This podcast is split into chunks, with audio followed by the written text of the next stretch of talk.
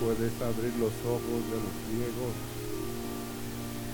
los oídos de los sordos.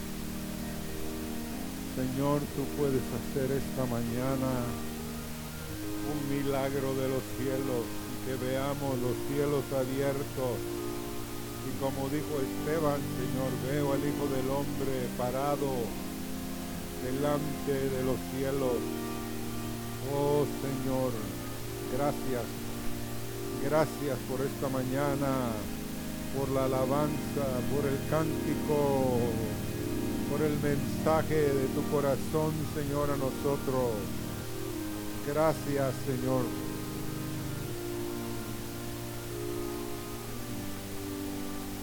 Pueden sentarse.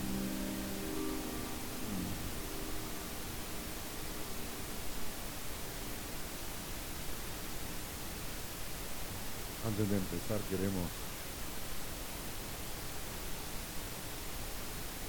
felicitar a cada concursante, cada juez, cada entrenador.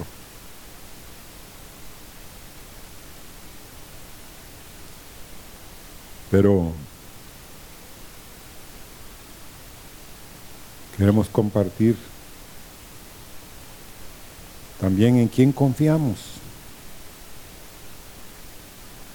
Ahora a nuestros ojos todo nos sonríe. De las cuatro plazas que otorgaron a Honduras del concurso bíblico en las tres categorías de los niños, de los jóvenes y de los adultos. Clasificamos en tres de los cuatro. Y yo quiero reconocer delante de Dios que fue un verdadero milagro. Mm. Amén. Sí, hermanos no es nuestro esfuerzo, es Dios premiando posiblemente a los que uno cree que Dios no va a premiar, escogiendo a los que uno cree que no va Dios a darles algo. y podemos sentirnos fuertes, ¿ah? grandes, poderosos,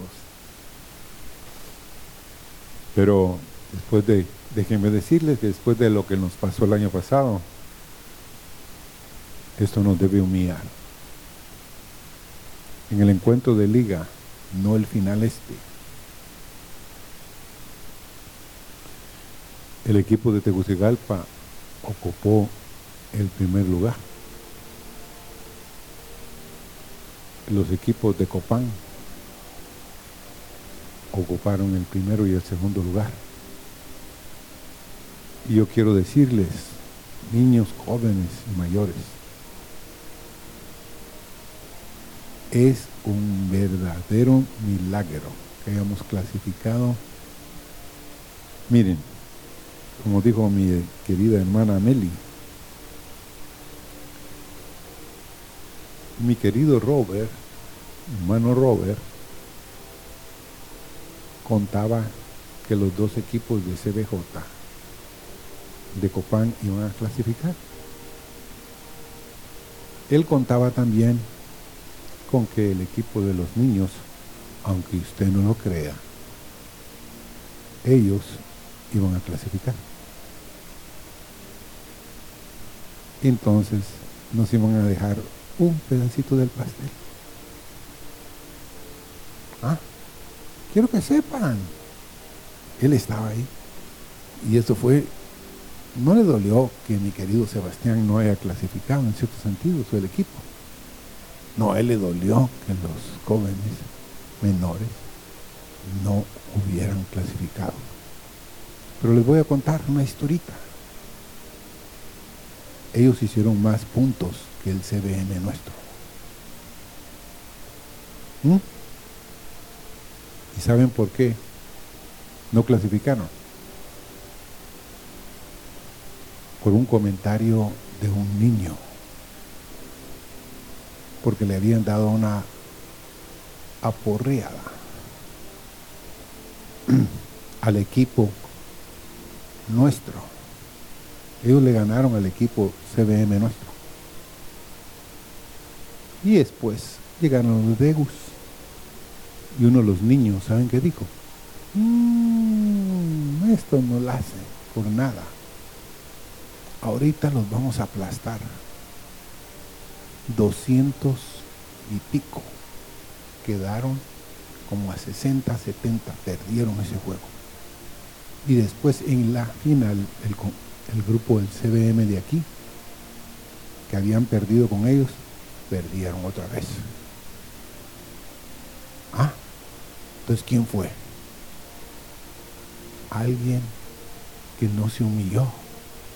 Hermanos, si vamos a ir a Guatemala, que vayamos con un corazón humillado. Si no vamos a regresar como muchas veces hemos regresado. ah, yo se los digo porque yo he ido todas las veces. Y a veces he venido contento y a veces he venido que,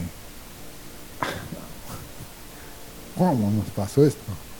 Pero humillémonos. Amén. Pero la pregunta para ustedes esta mañana es, ¿en quién confiamos? La mayoría de ustedes contestarían inmediatamente, por supuesto, en Dios. Pero, ¿qué dice Jeremías 17:5?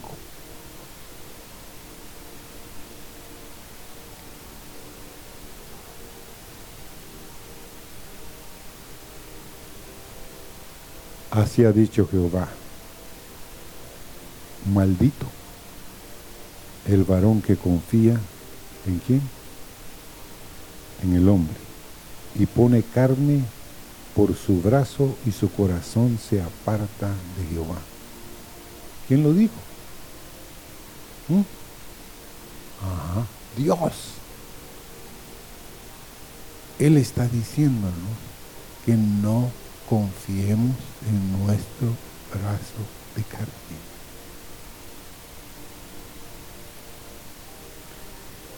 Y qué palabra más fuerte esa va. Yo no era cristiano cuando lo oí por primera vez que alguien estaba maldiciendo a otro. Pero me sentí mal me alejé porque estaba diciendo un montón de cosas horribles y diciéndole a un joven, a un padre, expresiones de maldición. Entonces, pero yo dije, esa palabra es demasiado fuerte.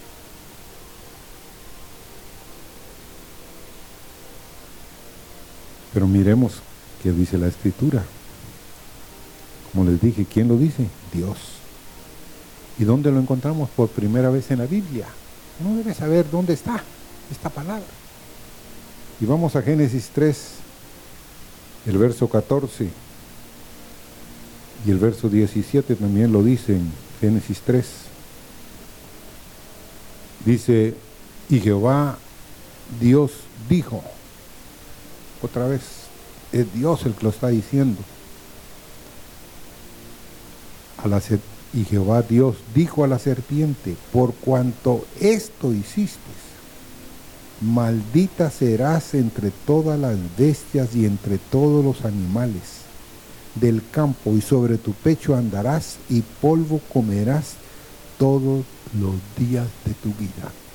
Dios dándole una maldición a la serpiente. Pero miren lo que dice el verso 17. Y al hombre dijo, por cuanto obedeciste a la voz de tu mujer y comiste el del árbol de que te mandé diciendo, no comerás de él, maldita será la tierra por tu causa. Con dolor comerás de ella todos los días de tu vida. Bueno, qué tremendo, ¿ah? Que Dios esté maldiciendo. Esté diciendo algo tan fuerte. Y sí, nosotros hemos visto que una tierra de un día para otro, en no dar buen fruto, empieza a dar malos frutos. Los árboles. Algo pasa con la tierra. Nosotros lo hemos vivido aquí en este lugar. Allá tenemos un árbol de aguacates. Lleva dos años el árbol de aguacates de no dar sino muy pequeño fruto. Y hemos hecho un montón de cosas para que el árbol dé fruto, pero no da fruto. Hoy tiene unos cuantos. En cambio hay un árbol aquí, hermanos, que está en un terreno no tan bueno como aquel, sino ahí, que solo hay desechos de tierra. Y ese aguacate está produciendo gran cantidad de fruto. Pero ¿quién escoge? Dios. Pero como les quiero decir también, más de la mitad de todos los casos se encuentran en esa modalidad. Es una modalidad de juicio sobre los que quebrantan el pacto. Dios tiene pactos. No sé si usted ha visto muchos vehículos. Últimamente dicen que Dios es un Dios de pactos. Eso quiere decir que Dios confirma lo que ha dicho. Y vamos a Deuteronomio 27. Solo voy a leer dos versos de ese Deuteronomio 27, versículo 15 y 16, pero desde el versículo 15 hasta el versículo 26 se repite 12 veces esa palabra, maldito el hombre. Pero solo voy a leer, como les dije, dos versos, el 15 y el 16. y tomó Rebeca los vestidos de Saúl, su hijo mayor, los no, perdón, es Deuteronomio, estaba leyendo Génesis, me disculpan. Deuteronomio 27, maldito el hombre que hiciere escultura o imagen de fundición, abominación a Jehová obra de mano de artífice, y la pusiera en oculto, y todo el pueblo responderá y dirá amén. Maldito el que deshonrare a su padre o a su madre, y dirá todo el pueblo. ¿Qué? Amén. Pero ustedes lo pueden leer en su casa. Diez veces más en cada verso hacia adelante habla de una maldición. ¿Y por qué? estoy hablando de estos? Porque hermanos, queremos ser benditos, pero Dios quiere que escojamos su camino, porque si no habrá juicio sobre nuestras vidas, tarde o temprano. Y quiero llegar a contestar la pregunta, ¿en quién confiamos? Muchos de los que estamos aquí esta mañana confiamos en nosotros mismos. Amén. nuestra inteligencia, nuestro apellido, nuestros padres. Como decía el hermano Gustavo, el hermano de Adebrón, yo confío en la billetera de mi jefe. Nunca me falla, Nunca me ha dejado de pagar. ¿Cómo no voy a confiar? Pero muchos de nosotros, cuando confiamos en nosotros mismos, desafiamos a Dios. Dijo un antiguo misionero y otro hombre también de Dios, que se llamó William Wall, Wall W-A-W. En su libro Llamamiento Verdadero dijo, confiar en uno mismo es robar, porque es apropiarse de aquellas cosas que le pertenecen solamente a Dios.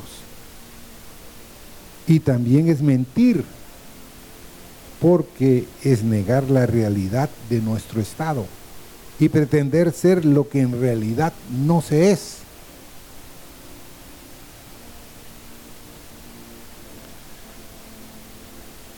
¿Cuántos de ustedes creen eso? Que confiar en nosotros mismos es robar al Señor. ¿Mm? No, yo no le estoy robando a Dios. Sí, hermanos.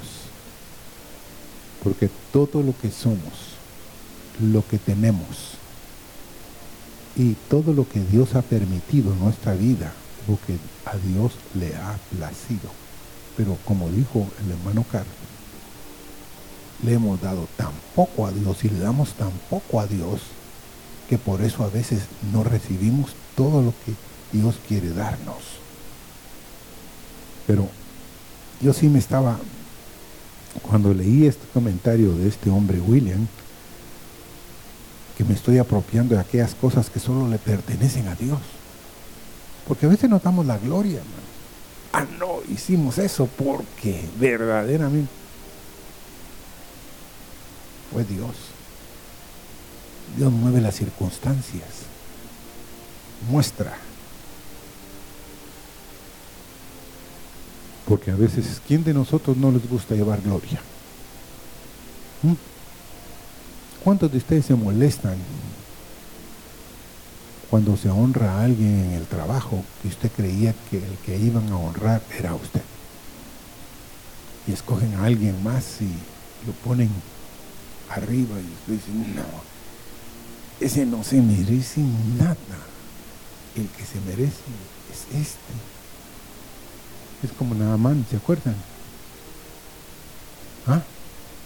Ese hombre creía que él se merecía todo. Pero hermanos, no nos apropiemos de las cosas que Dios nos ha dado. Démosle siempre a Él la gloria de lo que Él consigue en nuestra vida. ¿Cómo nos cuida Él? Amén. Porque cuántos de ustedes, cuando uno a veces les pregunta o a los jóvenes, ¿Cómo estás? Bien, bien, bien, todo bien. No hay problema, seguro. Sí, no, no, no se preocupe. No, pero es que ya hoy. No, no, no, no se preocupe, estoy bien. Seguro. Sí. ¿Pero delante de quién? Mío le dije, delante de Dios. Ah. Bueno, con Dios es otra cosa, me dijo. ¿Cómo? ¿Estás bien o no estás bien? Bueno, estoy medio bien. No, hermanos.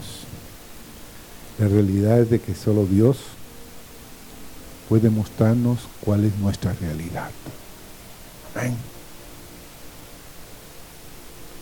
Porque a veces nos estamos apropiando algo y es un atrevimiento de nuestra parte. Tenemos que tomar en cuenta que es Dios que mueve cielos y tierra, que hace cosas, miren hermanos, increíbles. un ejemplo es hemos estado orando por la hermana, esposa del hermano Enma, esposa del hermano Ramón. Maldonado, porque ella tenía en su pie una llaga debido a que ella no se cuidó una diabetes. El azúcar parece ser que le llegó a niveles tan grandes, tan altos, que todo su cuerpo, si recibía una herida, se le inflamaba. Y llegó el momento que la pierna le corría el riesgo que le cortaran un pedazo de la pierna. Y nosotros empezamos a orar y a orar por ella. Y hace poco nos llamó, porque habíamos, la vez que fuimos a Tegucigalpa y a Juticalpa, habíamos dejado algo para que, se lo enviaran a ella. Pero no habíamos logrado comunicación y nos molestaba porque queríamos saber cómo seguía. La providencia de Dios es de que en un centro de salud el enfermero resultó siendo un pastor que oraba por ella y que puso a toda la congregación a orar por ella. Y un día dice que antes de empezar le dijo que iba a orar por ella. Bueno, le dijo, oraron. Y ella de fruto de eso empezó a sentir una tremenda mejoría y ya casi se le cierra una herida, hermanos, que cuando si ustedes la vieron, porque Meli tiene las fotos que ella le mandó, es un milagro. Pero ¿cómo fue que ese hombre, el enfermero, fuera un pastor y fuera alguien con una carga por otros? Es Dios. Es Dios, hermanos. Es la misericordia de Dios para con ella porque tenemos que gustar, como dice el Salmo 34.8, gustar y ver que es bueno Jehová. Dichoso el hombre que confía en él. El salmista ya había tenido esa experiencia. Gustó y vio que Dios era bueno. Y además de que era bueno, dichoso es el hombre que confía en él va a ser feliz el hombre que confía en Dios. También dice Salmo 84, 12, Jehová de los ejércitos, dichoso el hombre que en ti confía. Proverbios 29, 25. Proverbios 29, 25 dice, el temor del, del hombre pondrá lazo, mas el que confía en Jehová será exaltado.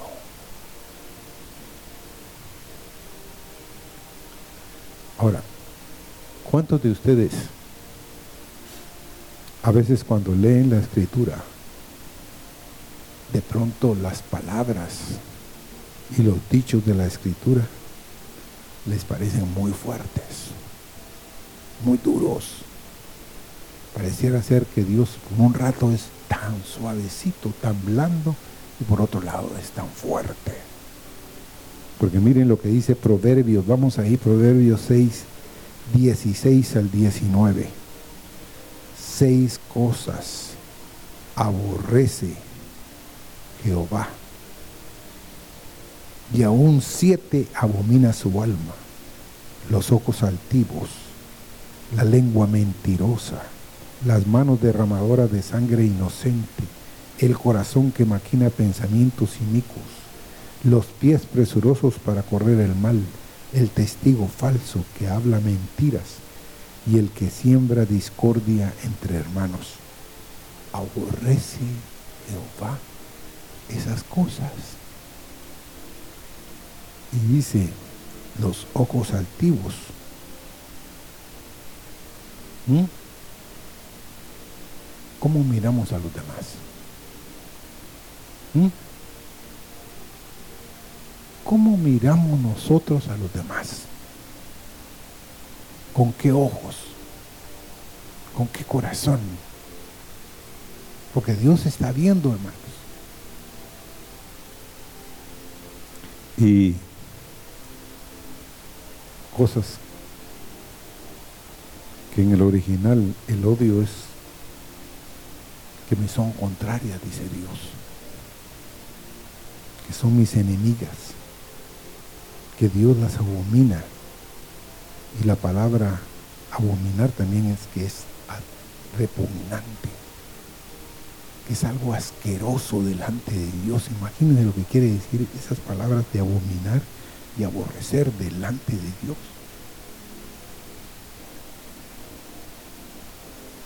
Por eso es que a veces tenemos problemas al, acercarnos con Dios. Sentimos de que Dios sí nos examina, sí nos pasa un escáner tremendo. Y, y como de pronto nos acordamos que miramos con cierto odio o cierta cosa en nuestro corazón a otro, no nos podemos acercar. Dice acá, los ojos que están elevados, enorgullecidos, levantados, alzados, que tienen en poco a los otros. ¿Cómo? Por eso les pregunto, ¿cómo miramos a los demás? En la presencia de los demás, ¿cómo nos sentimos? Y con perdón de Frida. Frida fue la que nos hizo el favor de lavarnos. Tiene una compañía para lavar las cortinas y vino aquí. Pero hermanos, encontramos en ella, mi esposa más que todo, una persona como pocas, católica rematada, como decimos, pero con un corazón para Dios. Un corazón para oír, hermanos. Un corazón que quería comunión.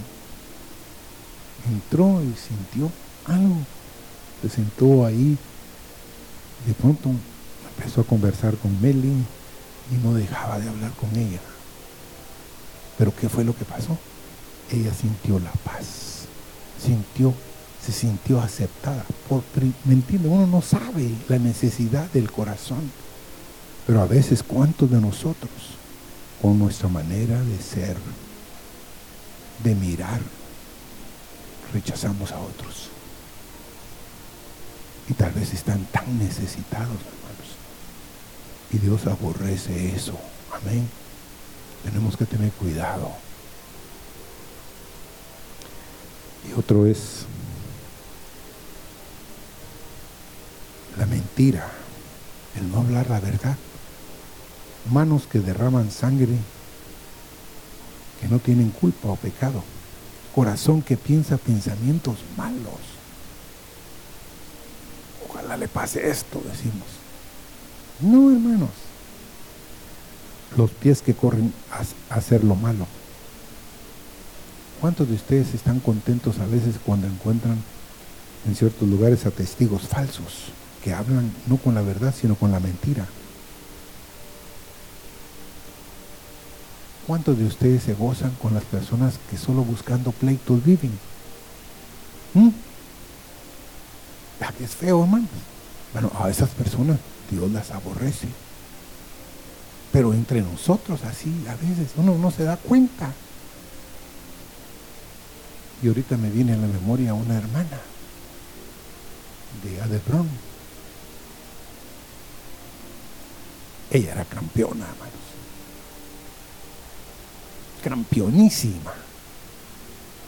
Esa hermanita terminaba el pleito con Juan y la semana entrante tenía el pleito con Pedro o con Juana o con... Miren, hermano.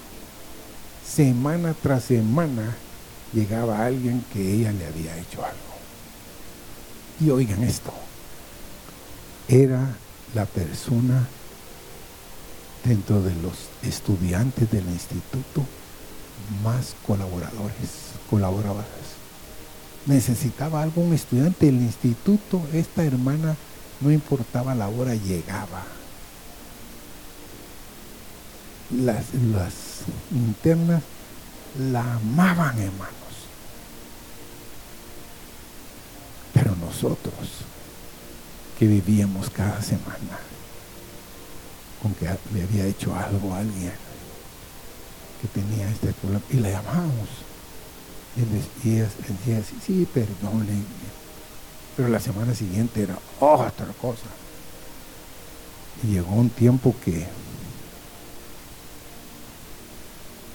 hizo algo contra alguien y el hermano Marvin nos llamó y nos dijo, vamos a tener que hacer algo con ella, por el bien de ella y toda su familia.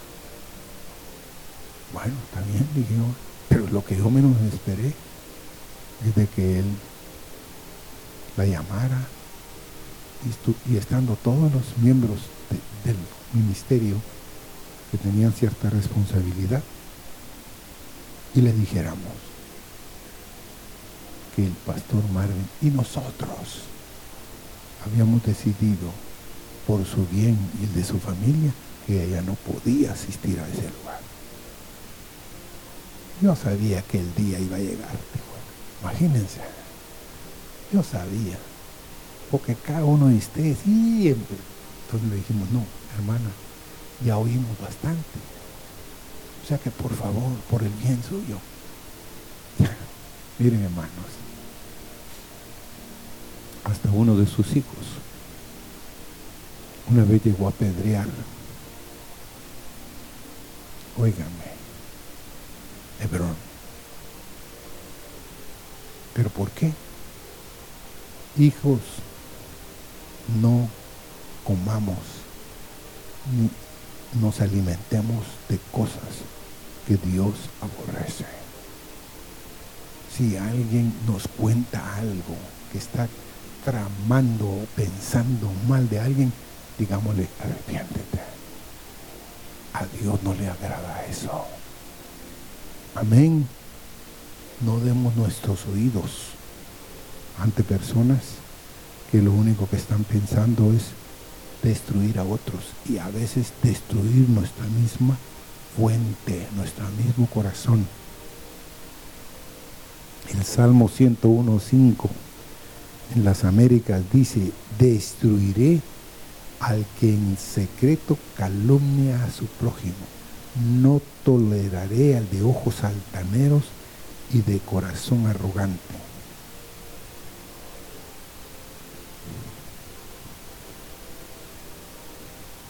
Dice que el orgullo, el tener ojos altivos, que es orgulloso, puede degradar a los ángeles más altos, convirtiéndolos en diablos.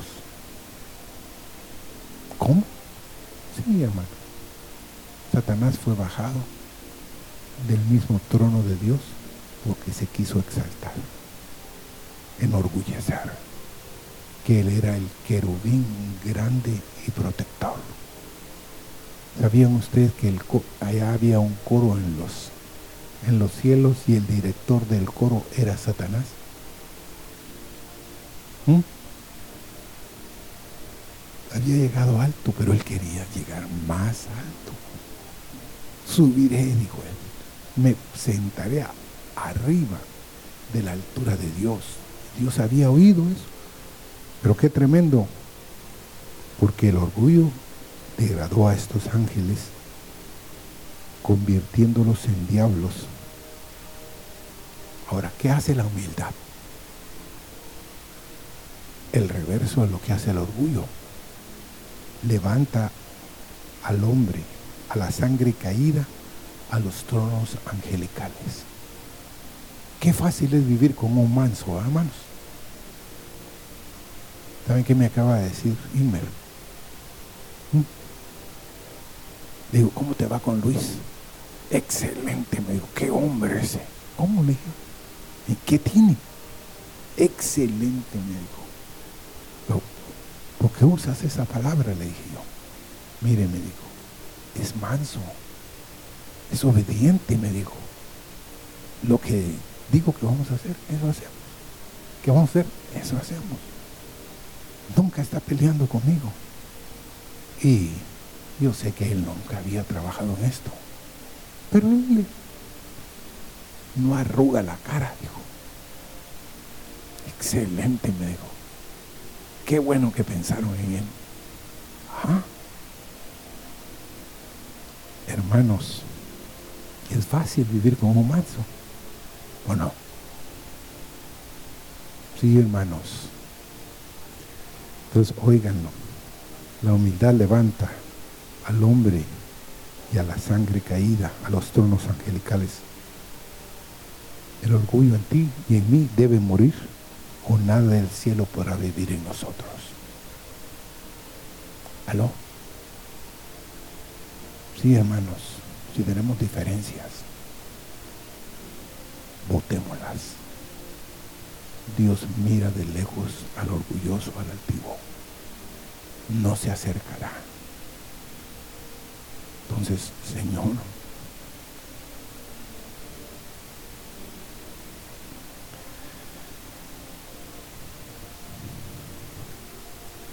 si pudiera ver tú o yo también lo que orgullo produce en nuestras almas, hermanos, harías tú todo lo necesario para arrancar esa víbora de nosotros, aunque hubiera una pérdida de una mano, de un ojo o algo. Ahora, qué divino es el poder transformador en la humildad. Hermanos, alguien me acaba de decir, ahora ya puedo vivir con fulano. ¿Ah? Sí, antes me costaba mucho, pero hoy no lo va a creer. Siento que vivo con el Señor. ¿Ah?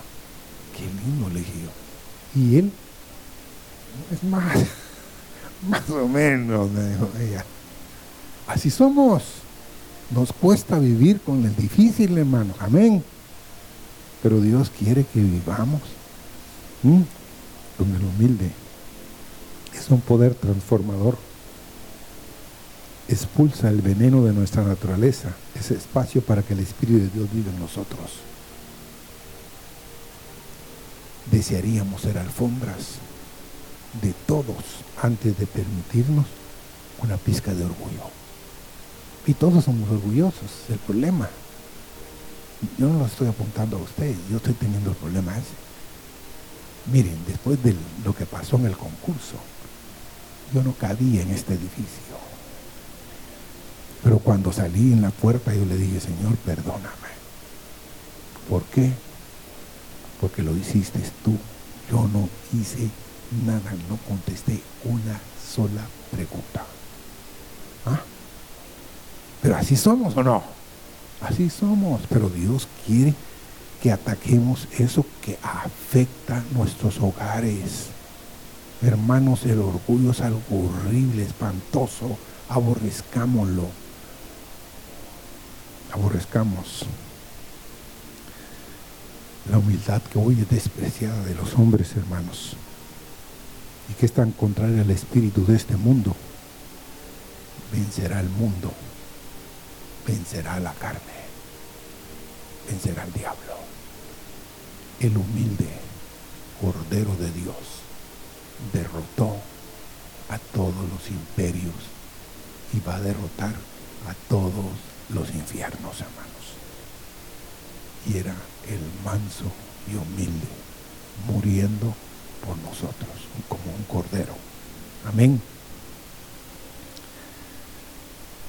En Proverbios 15:33 dice, Proverbios 15:33, el temor de Jehová es enseñanza de sabiduría y a la honra precede la humildad.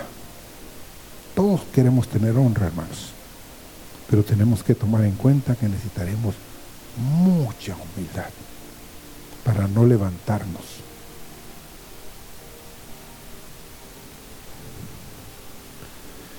quiero ir a Efesios, capítulo 4.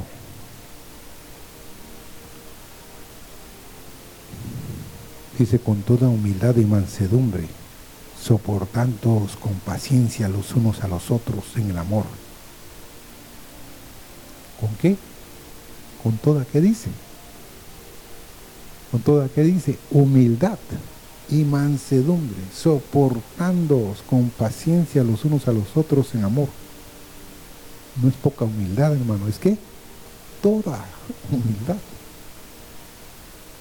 Soportándonos con mansedumbre, como buen soldado de Jesucristo.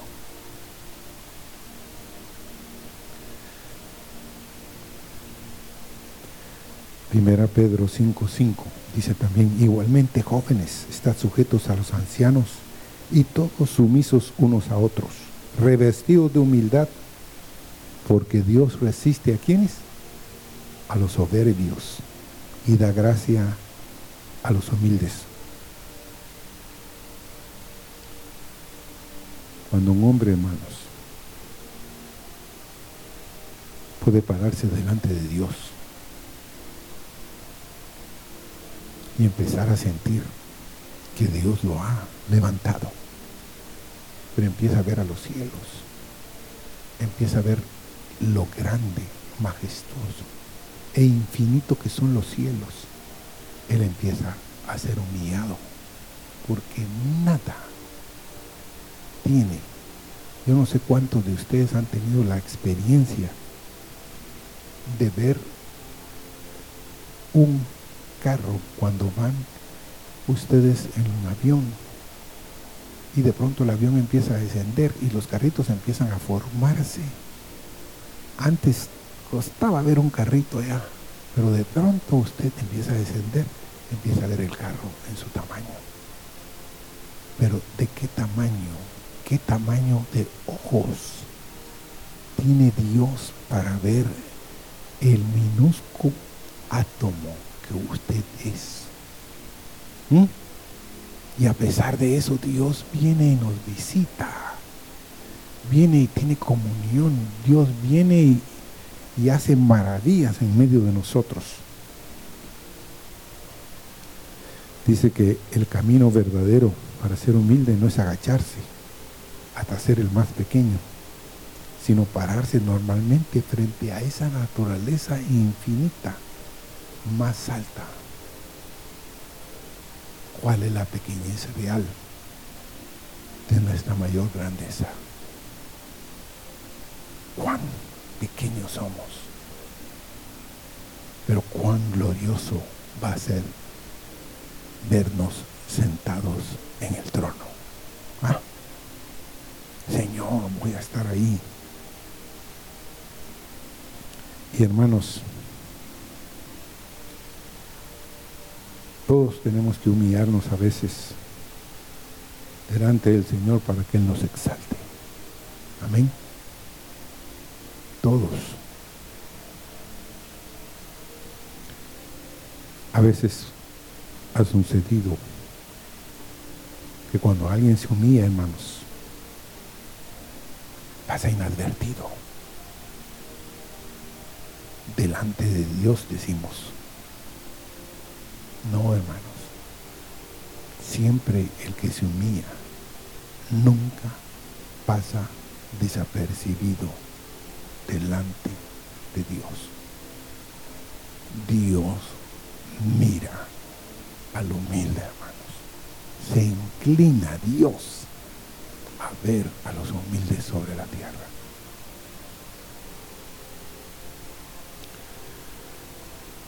No deseando, dice, un lugar principal, ni autoridad o poder, sino solamente contemplar diariamente, hora tras hora, su rostro. Dios quiere mostrarse, Dios quiere tener comunión con nosotros. Pero, hermanos, digo a alguien, levántame pero no al poder, no al lugar principal, sino al lugar donde cada día, cada hora, yo pueda ver tu rostro en otros. Que Dios te ha abierto a ver tu naturaleza en los que a mí me cuesta verlo. Y quiero terminar nada más diciéndoles que estoy muy contento que vayamos a ir a Guatemala. por un área, porque vamos a ser tratados en otras, pero sí que con la actitud, como dijo Carlos, para los que llegaron temprano, el caso de su hija, llegaron tardísimo al lugar donde llegaron. Pero de fruto de que llegaron tardísimo y habían pagado un boleto de avión, no llegaron las maletas. El niño, como dijo el hermano Carlos, había vomitado. Ana Raquel no había llevado la leche. O sea, la leche se le había acabado o algo. Y estaba en un... Y ella era una de las tremendas competidoras del equipo. Pero qué maravilloso es Dios que las palabras de la mano Carlos a su hija fue, hija, compón la actitud. Que tus actitudes no impidan llegar a lo que verdaderamente fuiste. Dios tiene el control, reina. ¿Y por qué quiero terminar con eso? Porque al día siguiente, nuestro querido hermano Locael tuvo que salir, de, no sabemos a qué hora llegaron, pero tuvo que salir muy temprano, antes de las 5 de la mañana, a recoger las maletas donde habían llegado y hermanos, Tucael y todos los demás habían llegado en vuelo. ¿Qué tuvo que hacer para conseguir un vehículo? Para ir, traer las maletas para a las 7 de la mañana llevarlas y después para que ellas se lograran vestir y a las 8 estar en el concurso. Ah, ¿quién lo hizo? Dios. Amén. Hermanos, que tengamos esa actitud que Dios quiere que tengamos. Que marquemos la mansedumbre, que conduzcamos con mucha humildad. Y que si cuando estemos en Guatemala, Señor, llévanos y tráenos en victoria. Pero que nosotros en nuestro corazón estemos humillados. Que descansemos. Otro fue el tiempo de bautizos. Hermanos, qué privilegio, qué honra. Hermanos, amén. Que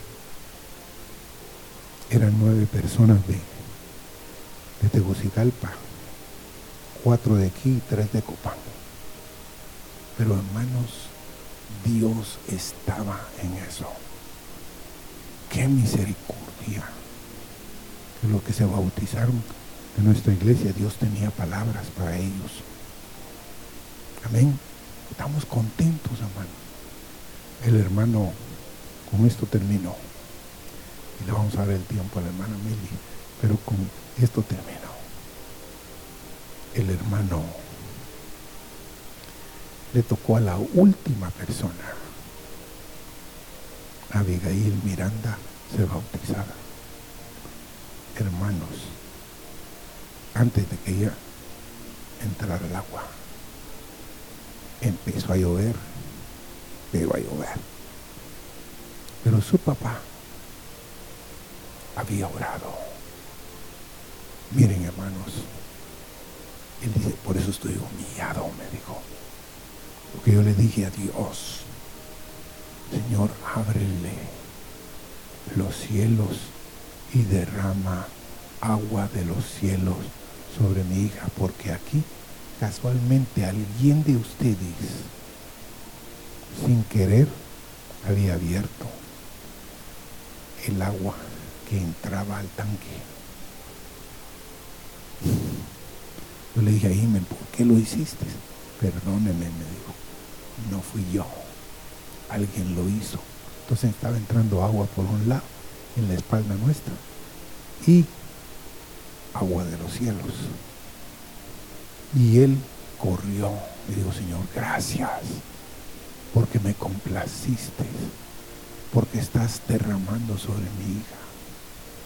Porque esa muchacha, igual que la vida nuestra, cuando entraron al agua entraron quebrantadas. Dios quería y tiene algo con ellos.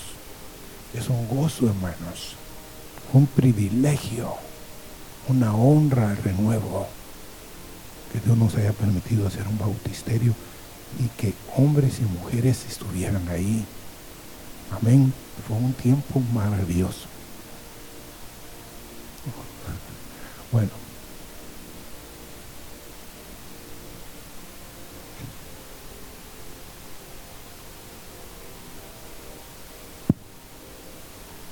Yo en ese pasaje que el pastor leyó en el inicio, que dice, maldito el hombre que confía en el hombre, siempre había pensado que era el hombre que confiaba en otro hombre. ¿Entienden eso? ¿Ustedes han pensado así? Pero esta mañana el Señor abrió mi corazón para que yo vea que se puede aplicar esa palabra, maldito el hombre que confía en el hombre que habita en él. ¿Entienden? ¿Ven que es diferente? Ajá. Y así vivimos, hermanos. Como el pastor empezó diciendo, ¿verdad? Confiando en nuestra fuerza. Por eso Dios nos mete en los desiertos. Por eso Dios nos mete en los fracasos. Por eso Dios nos mete en tempestades. Porque dice que Él no entristece voluntariamente a los hijos de los hombres. Pero Él tiene que hacerlo para que nosotros aprendamos a conocer nuestro propio corazón de qué es capaz de engañar con tal de conseguir sus logros. ¿Sí o no? O sus, o sus deseos. De mentir con tal de hacerse rico. De odiar con tal de vengarse. Hermanos, no conocemos nuestro corazón y confiamos en lo que nosotros podemos defendernos, hacer y todo, ¿verdad? Y entonces yo sentí temor, yo sentí temor. Sería bueno que oráramos y le dijéramos, Señor, perdóname por estar confiando en lo que yo puedo hacer, en lo que yo puedo hacer, y que nuestra confianza esté en lo que Dios puede hacer, hermanos, ¿verdad? Y queremos dar gracias a Dios por, los, por las cosas que Él ha permitido en nuestra vida, pues porque ninguno se ha escapado. Unos por mar, otros por tierra, otros por aire. De alguna forma no nos hemos escapado de los tratos de Dios, ¿sí o no? ¿Verdad? Todos, todos estamos en la zaranda. Cuando unos vienen para abajo, otros van para arriba. ¿Sí? Cuando unos los van agarrando y los van a poner ahí, otros ya vienen saliendo. Así nos tiene el Señor, hermanos. Pero la fidelidad de nuestro Dios para que no perezcamos juntamente con el mundo. Porque el juicio de Dios viene. El día declina y la noche viene, hermanos. Y si no hemos tenido victoria sobre nuestro propio corazón, ¿qué esperanza hay? Señor, ten misericordia de nosotros y perdónanos por nuestra confianza en nuestra propia vida, en lo que tenemos, en lo que poseemos, en lo que somos en todo lo que está a nuestro alcance, Señor, que hemos depositado nuestra confianza. Señor, pon nuestros ojos en ti. Pon nuestro corazón en ti, Señor. Oh, afirma nuestros pies en la roca, inconmovible de los siglos. Líbranos del corazón ciego simple, tibio, sin entendimiento, que camina, Señor, confiando en su propia fuerza. Líbranos de ese corazón y que caminemos consternados, compungidos, quebrantados, entregados con clamores, con súplicas, mirando a ti, Señor esperando en tu misericordia, Señor. Oh, que en el renuevo, Señor, podamos caminar confiando en ti, Señor. Líbranos del corazón confiado en sí mismo. Y danos un corazón que se rinde a ti, Señor, en medio de las pruebas, en medio de tus tratos, en medio de tu trabajo en nosotros. Danos un corazón rendido, Señor. Aparta de nosotros el corazón duro, el corazón empedernido, el corazón confiado, el corazón confiado en sí mismo. Líbranos, Señor, líbranos de la simpleza cuando el mundo está a punto de perecer y tu juicio está a la puerta y no entendemos ni vemos. Señor, líbranos de seguir caminando de esa forma. Oh, para que confiemos verdaderamente en ti. Que solamente tú puedes librar nuestra casa de la debacle que viene.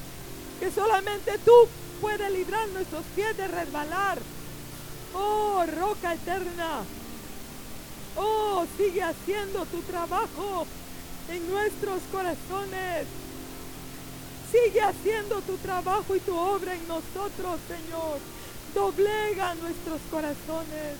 Quita la resistencia de los corazones aquí esta mañana.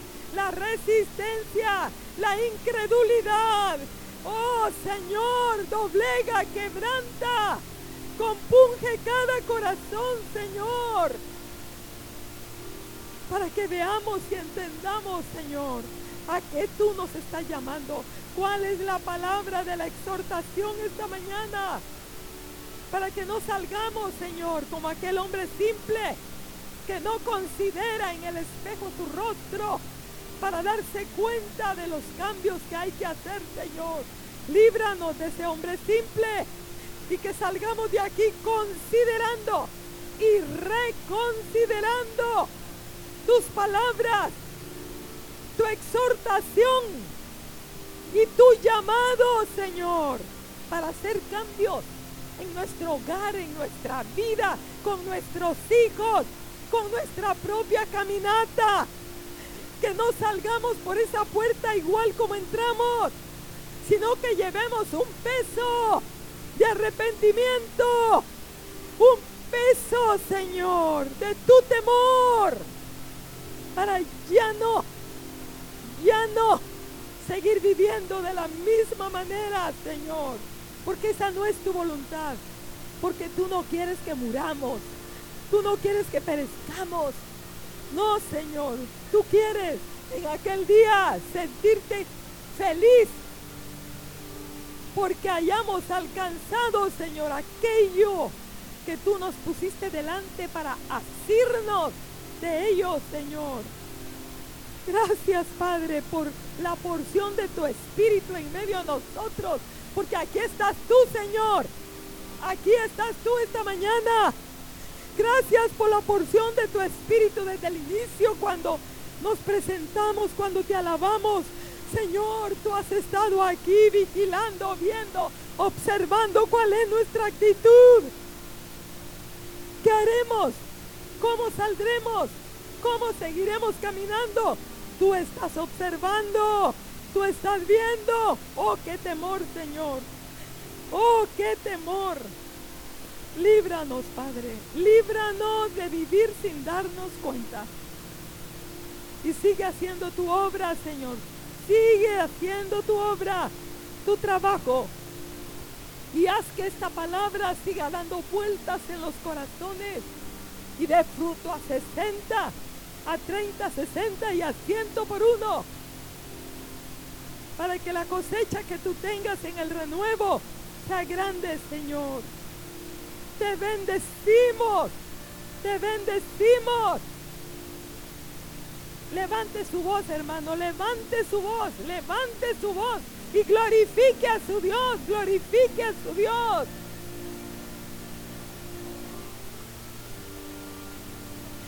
Oh Jesús, oh Jesús.